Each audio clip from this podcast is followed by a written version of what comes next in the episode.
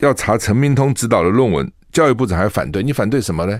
你怕是怎样？一查血流成河是吧？哦，就是说陈明通指导一百七十三三个硕博士嘛，那把他们论文拿来再检查一下哦，因为哎，当你一个人已经接二连三发生这些抄袭的事情，那不应该看看你的学学生到底怎样吗？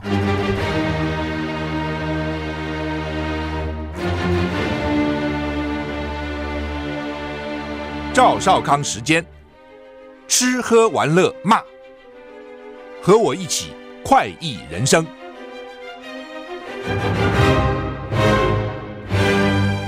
我是赵少康，欢迎你来到赵少康时间的现场。台北股市现在跌二十三点哈，台股昨天是涨十点啊，啊，今天跌二十三点，其实。没什么动啊，不过美股昨天跌哈，美股开盘还涨啊，我觉得开开盘开盘还涨得不错，怎么后来跌这么多？道琼跌四百八十二点，跌一点四个百分点；纳斯达跌两百二十一点，跌一点九三个百分点；S M P 五百跌一点七九个百分点；费城半导体跌一点二个百分点哈。所以台股现在跌二十四点哈。好，那么拥抱希望，传出爱。那么今天要义卖的是什么呢？是 Fuji。按摩椅提供的富吉日式按摩枪，不是按摩椅哈，按摩枪 FG 二七四的按摩枪哈。富吉是台湾沙发按摩领导品牌富吉的按摩椅是不错的哈。它今天提供我们是富吉日式按摩枪 FG 二七四，长二十一点五公分，宽十五点六公分，重七百克，不到一一公斤的哈，重七百克。特点呢，它是有四款软性轻。皮肤的按摩头，一次拥有多种按摩方式啊，有半球形的，有指压型，有凸点型的哈。那它低头族长期使用三 C 产品，肩颈疲劳嘛，那可以用这个凸点型按摩头，可以放松。那如果逛街一整天累呢，可以用来按摩小腿也很好哈。那这是凸点型，另外还有一种叫 U 型，它有四种。U 型适合背部跟腿部，如果站了很久，背部腿。卡卡的可以用 U 型按摩啊，半球形呢，全身肌肉放松，哪里酸就按哪里。指压型呢是精准定点按摩啊，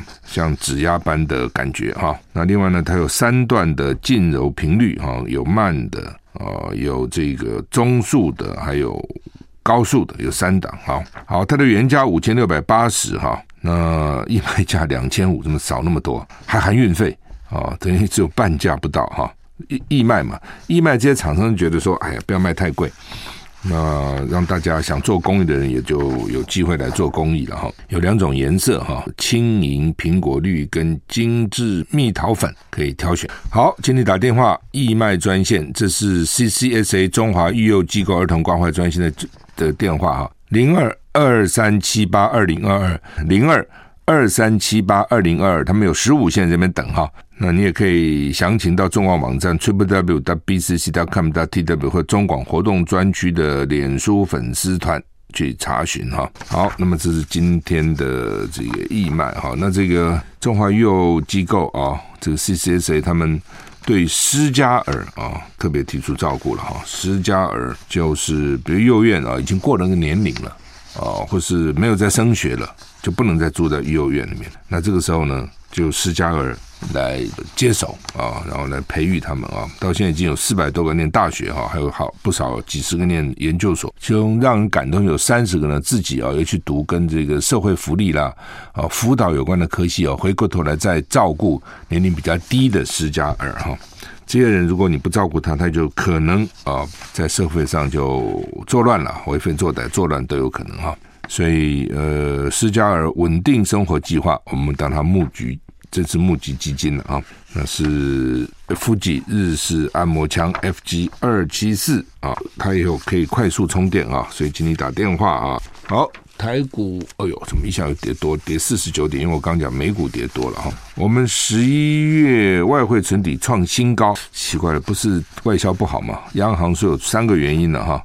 我们现在到了五千五百二十二亿，我记得最早好像六千亿吧，现在五千五百二十二亿，说这是新高哈，所以没有六千亿，现在这是新高，比十月底增加了九十四亿啊，连两个月增加。那为什么？外汇局长说，首先是外汇存底投资运用收益，美美国公债的收息现在比较多啊，其他是主要货币对美元的汇率变动啊，美元指数走弱下跌五趴啊，所以其他货币升值。第三是央行会维持外汇市场秩序进行调节哈。十一月底啊，这个外资持有国内股票及债券，当日市价计算，连同新台币存款共计折抵五一四八亿美元，约当外汇存底的九十三趴。那另外呢，净汇入六十多亿美元，反映台股也买超一千九百亿啊。那外资会不会有机会继续汇入买超台股？呃，外汇局长认为呢，美国联准会的动向还是观察重点啊。那十二月看起来升息大概两码，后续升息会放缓，以较小的步伐多几次升息，到最后会多少不知道啊。市场预期会比先前的预估最终利率再往上调，就是说你其实。大家很注意是，一次调多少？其实更重要的是，它最后要调到什么地步？哦，最后到底是五点多，到底多少啊？五点五还是多少啊？现在四点多嘛，那最后到底都多少？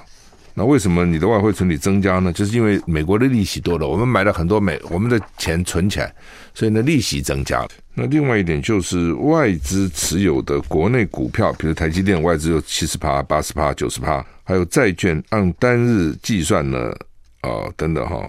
就有五千一百四十八亿美元，约当我们外汇存底的九十三趴。所以外换句话，你外汇存底大部分都是外资持有国内股票及债券的的这个，它计算它到底市价算多少啊？算出这样来哈，那奇怪了，我们每年外销赚那么多钱到哪去了？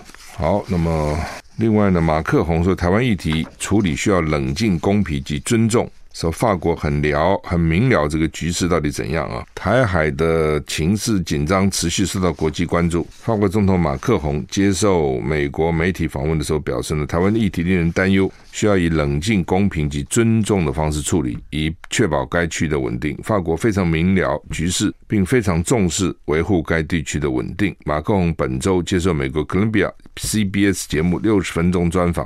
节目特派员向马克宏提问：由于法国是唯一在印太地区有着重大存在感的欧洲国家，马克宏如何看待中国大陆对台湾更具侵略性的立场？马克宏直言。台湾显然是一项令人担忧的问题。啊克宏说：“就我们的战略而言，处理这项问题必须是非常冷静，也要有方法，而且要相当公平跟尊重。所以我们相当明了情势。”他说：“他在印太区域的战略是维持法国跟重要伙伴的关系，包括印度、日本、印尼、菲律宾、泰国及澳洲。那些国家都希望维持和平及稳定。废话，哪个国家不希望维持和平及稳定？你问大陆希不希望？他说他也希望。那记者那个主持人在问他是不是应该以战争罪起诉俄罗斯总统普丁？马克龙回答：“我们现在必须做的是，首先收集这些战争罪的所有证据。与此同时，我们必须确实推行所有倡议及法律措施，以期达到如此结果。因此，我的答案是肯定的。是不是要用战争罪起诉普丁？答案是肯定的。但是呢，首先要收集战争罪的证据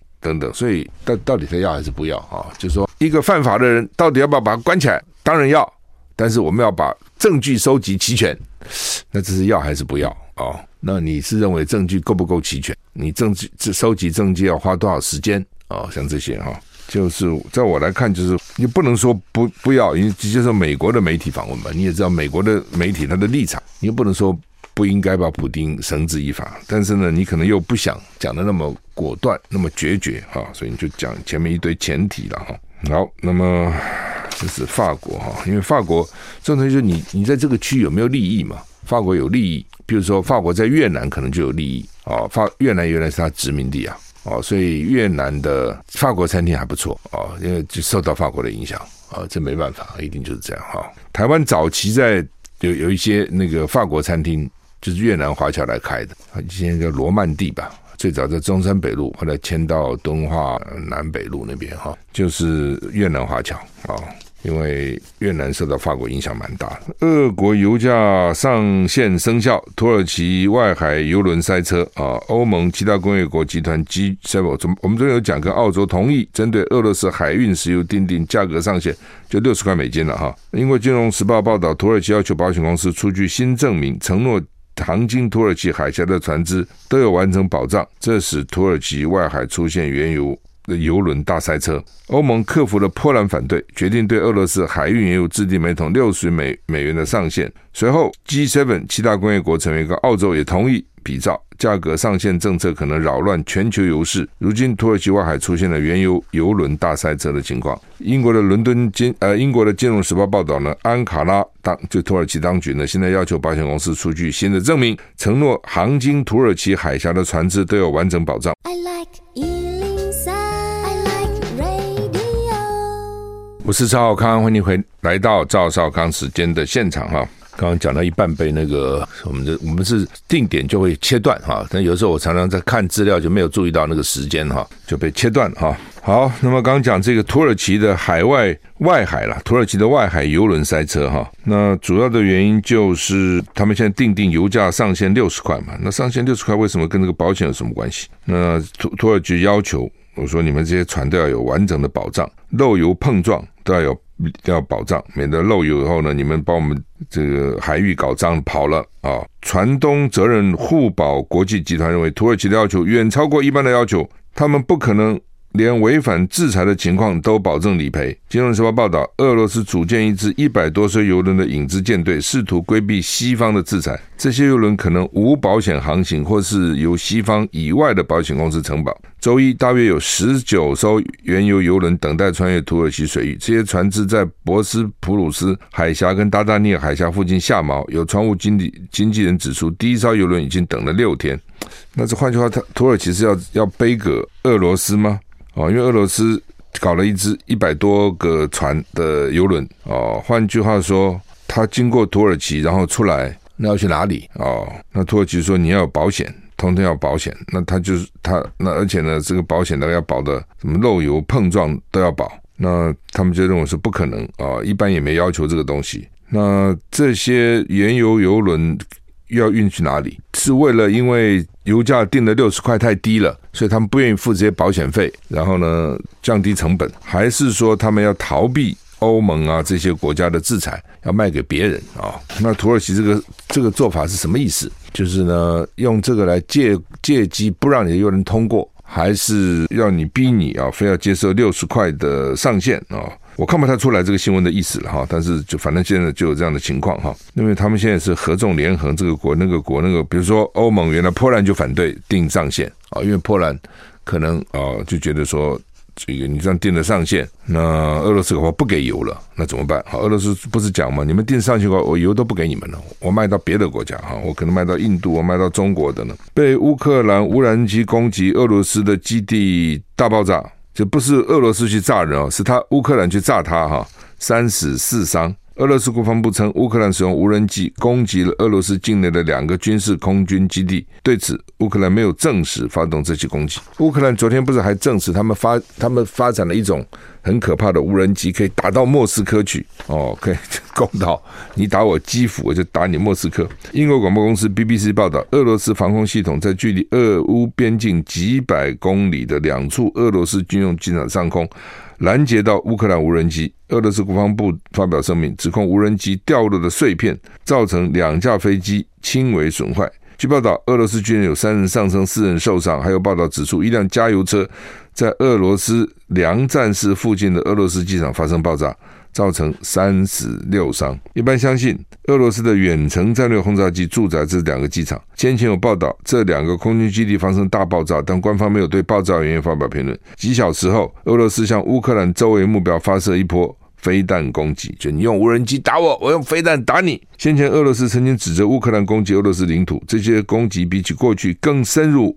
俄罗斯有媒体报道，乌克兰向俄罗斯发动如此远的攻击，将使克里姆林宫难堪。克里姆林宫发言人说呢，俄罗斯总统已经获知空军基地被攻击，就是你要打他。不当然，这个东西就好像就是说，比如说老共如果打台湾，那台湾能不能打大陆呢？可以啊，台湾飞弹应该也可以的。问题就是说你有多少，然后你就会造成他多大的损伤哦。然后呢，他会报复你，那他飞弹比你多多少？那他会造成你什么样的伤亡？就是，当他很大，你就打几颗去，有没有对他的损伤？有了哦，死几个人啊，炸炸毁几个建筑会有的，但是对他来讲可能不痛不痒嘛。那他如果报复你，他大规模轰炸你，对你来讲可能就是损失惨重哦。但是呢，你会让他很难堪，就是突然啊，一颗飞弹在上海，台湾打一颗飞弹，上海爆炸，很丢脸啊！就这这怎么怎么会这样啊？大概就这个意思。所以虽然说克里姆林宫觉得很难堪。那俄罗斯第八波飞弹攻击乌克兰，反正就你看，现在你打我打你，之前都是占领啊什么，现在开始。搞这个飞弹，那扬言不撤离扎波罗热核电厂。BBC 报道，俄罗斯八周内第八次向乌克兰各地的目标发射一连串的飞弹，东部电网严重中断。俄罗斯也宣称不会撤出扎波罗热核电厂，因为它已经占领了嘛。俄罗斯再度飞弹攻击乌克兰。BBC 报道，乌克兰东部电网严重中断。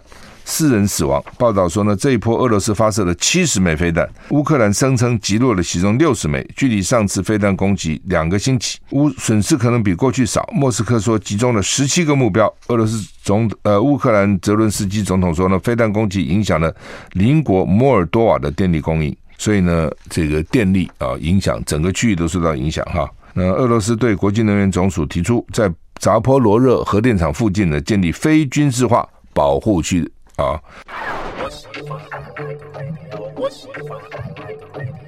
我是赵小康，欢迎回到赵小康时间的现场。台股现在跌七十六点哈，台积电跌一块，一块五四八七点五哈。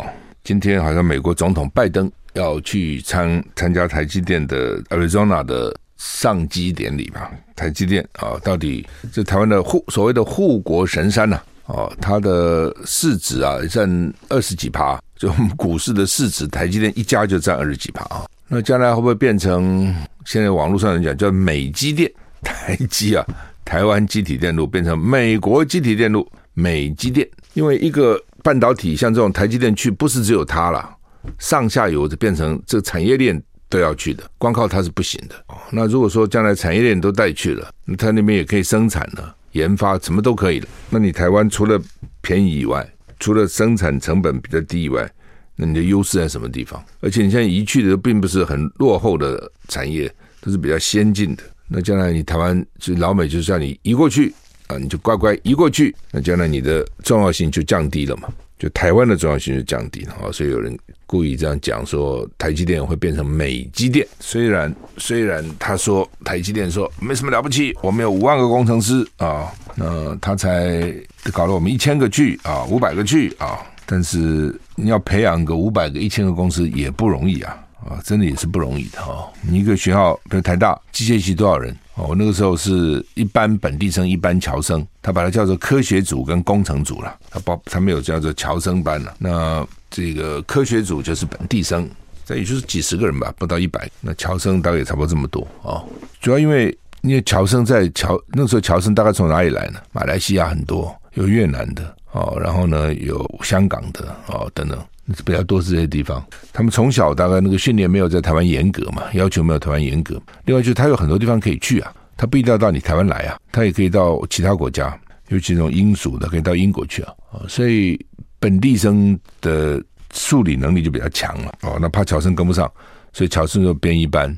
叫做工程组，本地生叫科学组。那也有本地生哦，实在在本地生里面功课太重，本地生转到侨生班也可以，就从科学组转到工程组，反正外面也搞不清楚什么这个组那个组。好，那么联报社论在远见中壮大的台积电不容因短视而削弱啊，那你不容，那他现在就是这样，那要怎么办？蔡英文凡事都听美国的，也不敢对抗啊。台积电呃，当时呢也是啊，这个。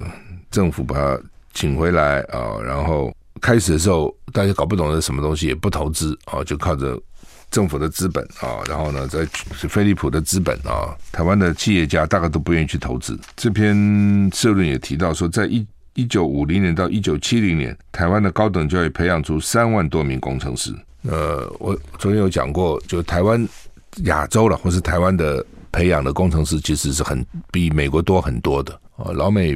不太愿意念这个东西，真的也是蛮辛苦的了啊！因为我看我们班上，我们班上大部分同学出国例外了啊，当教授啊，什么出国例外，留在台湾大概都在工厂里面，也当厂长啊，什么总工程师啊，不少了哈。那问题是你在这个工厂都很偏僻嘛，工厂怎么会在都市里面呢？那工厂的设备，有时候我到工厂去看到他们设备，当然都比都不是那么好嘛。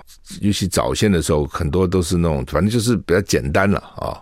呃，你等于是以厂为家嘛，都在厂里面。你说待遇多高也不见得哦，那是辛苦钱嘛。那如果说你念商，那时候我就看他们念，比如同样的念商，商比如我们好念多了，工程多难念呐、啊，对不对？那个那很 难念很多，你那种文法商好念多了，念完了毕同样毕业了，对，他们在银行找个工作啦，哦，什么后来的金控啦，哦，大公司啊，上班地点也都是方便，又好又漂亮。对不对？这种商业大楼，然后每天上班打扮的光鲜亮丽，穿西西装革履、白衬衫啊、花领带，穿西装去，待遇也不差，哪有比你在工厂差？没有比你在工厂差。你去搞那种财务操作，有没有啊？这、个投资基金，那赚钱赚很多啊！哦，在工厂那些同学很辛苦的哦，当然待遇不会差，但是也不会好哪里去嘛。工厂能够怎样？当然你说后来什么台积电这种可能例外了啊，那公司赚多。一般的工工厂、机械工厂能赚多少钱？就是那样子。好，所以念的时候苦得个要死，念念书的时候，那出来工作苦得个要死哦。所以你这老美人家不懂嘛，人家不要念了。所以你研究所很多都让你外国人来念，老美不多哦，有啦，然后我们当然也有，但是外国人不少，外国学生不少，就这个原因。同样的，我也有同学抱怨，在美国拿到学位啦，到公司去，那因为你你读理工啊，就给你到研究部门工作，他就是抱怨呢、说为什么那个交际部门、sales 部门那个经理都有一张公司信用卡哦，交际费可以报公司的，嗯，吃喝玩乐很爽。他做研究，每天那边辛辛苦苦的这个研究 也没有信用卡，吃喝玩乐要花自己的钱，也没什么时间去吃喝玩乐，没办法，所以其实就是这样哈。那台湾培养了真的不少工程师了哈，所以现在不少也到了美国去了哈。我们 I like 103, I like radio。我是赵小康，欢迎回到赵少康生的现场。台积电现在跌三块五，四百八十五点五哈，大家都注意台积电到底会怎样哈。好，那么联合报头版头登的叫做徐国勇率先请辞，虑错愕。本来他们现在就都不辞了。哦，然后呢，看看内阁到底要怎样了哦。选后人家就说苏贞昌应该动哦，他也不动哦，说我要这个坚守岗位哦。呃，之前就在想说啊，苏贞昌不动，那他为是干嘛？为什么照理讲应该动啊？选那么烂还不动？过去都动了啊、哦。那当然就各种谣言就出来了嘛哈。有的就说是要他他来杯葛这个赖清德，蔡英文不喜欢赖清德，真奇怪啊、哦。这个正副总统，不当然赖清德副总统也是蔡英文为了赢了。哦，从某个角度，蔡英文蛮有弹性的，比如他也也不喜欢苏贞昌。哦，蔡英文其实也一之前也很不喜欢苏贞昌。苏贞昌不要，苏贞昌原来是那个蔡英文的老板呐、苏贞昌当行政院长的时候，大家忘了蔡英文是副院副院呃副院长啊，记得吗？陆委会主委后来当副院长。那那时候两个就处得很不好。第一个，苏贞昌喜欢骂人嘛，脸色很难看。哦，一般人就干嘛受你这个气啊？当个官，除非是爱得要死，否则的话也薪水也没多少钱啊、哦。然后如果真的辛苦，真的很累，我讲的是真的很累，不是那种贪官污吏在那边借机乱搞。你真的是为国，那是很辛苦的。那边还到立法院啊，有些立委还讲话也不好听，然后呢。那你又回来啊？到了部会里面啊，然后呢，这个杂事一大堆哦，然后待遇就那样子啊，也没多好啊，当然也不错了啊，但是也就多好呢啊，就个十六七万吧，十七八万一个月啊。如果你真的很有本事、很有才干，你到民间怎么拿不到这个钱呢？一定可以拿到嘛。所以他们就讲完不是要请李四川去当副市长嘛？有没有？因为台北市现在三个副市长变成两个了。因为人口减少了，少于两百五十万，所以你副市长就减少一个，副秘书长也减少一个。但将来都户籍的话，超过两百五十万又可以有三个副市长。但现在你只有两个，啊，那有一个他们觉得说应该给公务副市长，因为台北市的公务很多了，这个要各种修桥补路不说了，那个大的公这个开发啦啊等等也还是蛮多的嘛，都很花钱。所以呢，你要有一个懂公务的，才能监督好嘛。就像李四川一到高雄就这个路平啊，把路都搞得很平啊。那所以之前我还有放出风声说要请李四川来当副长哦。那昨天我好像看那个看那个他们要给我看个新闻是怎样？我等等看，我等等看，他要做吗？哦，李四川要接任，我看看哈。李四川点头接台北市副市长哦。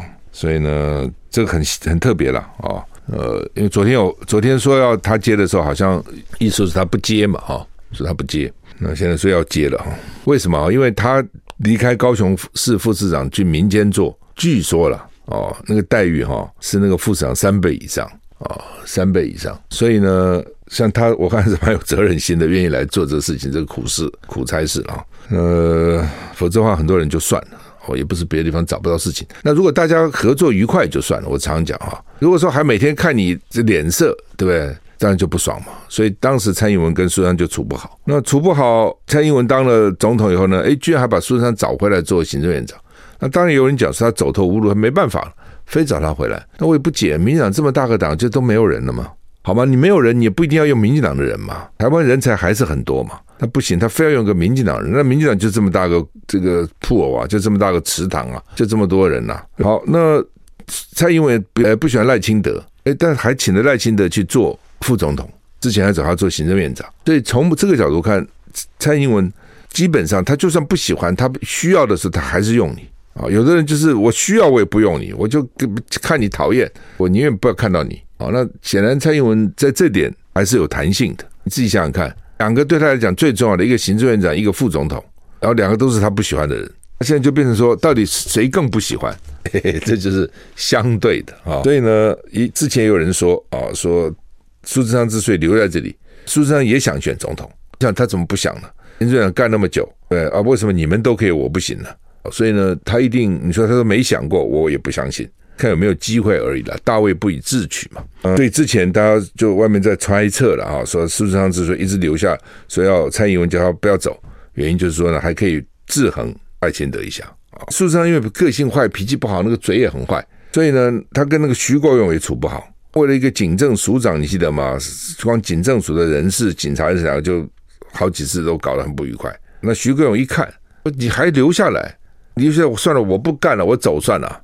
还非干着内政部长不可吗？这黑道问题大家也很头痛。那，事实上又塞了什么常务次长他的人，一副好像监军一样。说次长再讲，我部长我还不能用个次长吗？哎，不，次长都上面塞给你的，郭勇大概也不爽啊。最近觉得他气喘发作的啦，脊椎也不太好啦，等等啊，就不干了，不干可以吧？好像就打有点打乱了民进党的内阁的布局了。本来想说一一次这个会期结束哦，看怎样。那当然，其实最关键还是苏贞昌还继续干不干了啊？如果只是换几个部长，苏贞昌继续干，那其实这也是换汤不换药了。好，我们继续再。我是赵小康，欢迎回到赵少康私人现场。台北股市跌一百零三点哈。好，《中国时报》头版头叫做“促赖清德参选党主席，呼声渐起”。那赖办赖清德办公室说尚未决定。先请听民意。联合报 A 三版头也是选党主席打问号，赖办说劝进声多未决定啊。传赖清德已向蔡英文表明，蔡赖没有证实。赖系立委说，而且林俊宪说赞成跟反对赖都听到了，就是说昨天下午传出来说赖清德跟蔡英文说了，我要选党主席，而且我要选总统。这边是说没证实，就是为什么要选党主席？赖清德。那原来好像什么郑文灿啊，什么这些人，那现在麻麻烦了，一个个都中箭落马，都抄啊抄那个论文啊，等等啊，搞得很丢脸。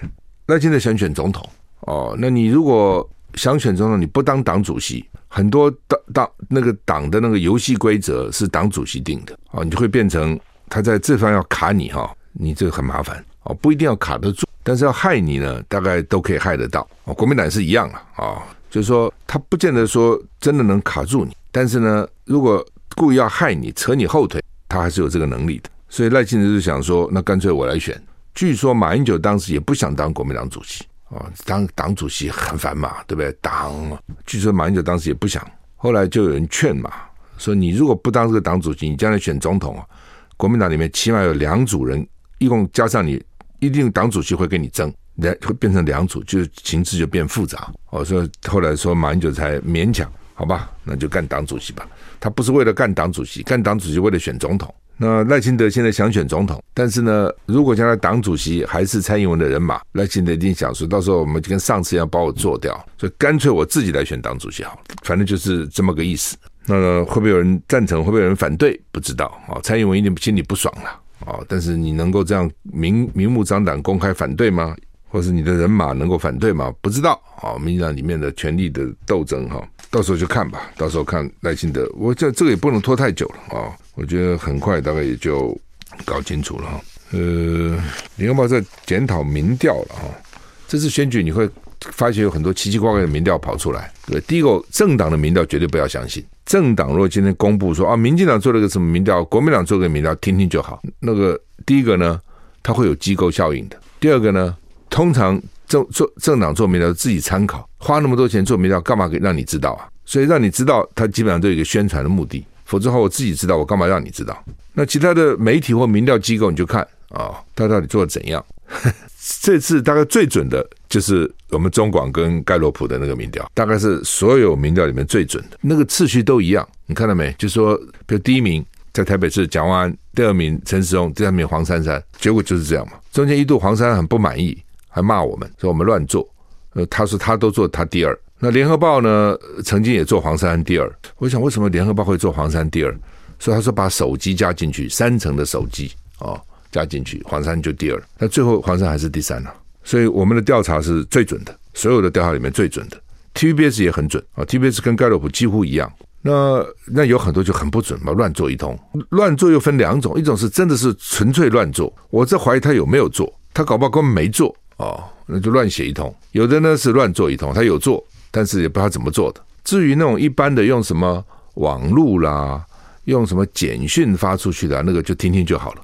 因为那个东西不是合乎科学的民调，不是的。科学民调一定是你要随机分成抽样啊，然后呢母体最后你的样本还要跟母体的那个分布是一样的，年龄母体是怎么样，男性别是怎么样哦，然后呢反正母体怎么样你。抽样必须要要加权，要跟母体一样，最后也要这样子。所以呃，反正啊、哦，基本上了啊，就是我本来这次有一点犹疑，就是说没有用手机到底会有多少偏差。后来发觉也还好哦，就是说没有用手机，后来也没有那么大的差别。那这就要看你可能加权的技术啦，等等，还有民调的技术啦，哦，等等，因为它是有些技术的。譬如举例来讲说，如果我大白大白天打做民调，我就做不到年轻人嘛。年轻人怎么白天怎么会在家呢？晚上比较可能在家嘛。但是那你要做晚上，第一个你民调的费用就贵了哦。很多人不给你做晚上，现在年轻访员不晚上不来给你做，还是做白天。那你白天打到家里只能做到老人了，你怎么做到年轻人呢？那你晚上做年轻人也不多啊，所以你的时间就要拉长。也许你原来三天可以做，你就要做一个礼拜哦，每天晚上做，每天晚上每天做做一个礼拜，就整个就耗时费时费钱，你要不要？哦，就是不是没有技术来克服的，有技术克服的，这是你要付出成本，要付出代价哈，等等等等啊，好吧，高阶警官受到招待，什么八八什么会馆，到现在为止呢，查了一个月一多月没有结果，怎么会有结果嘛？哦，怎么会有结果呢？都没有结果，查不出来的啦。那另外要查陈明通指导的论文，教育部长还反对，你反对什么呢？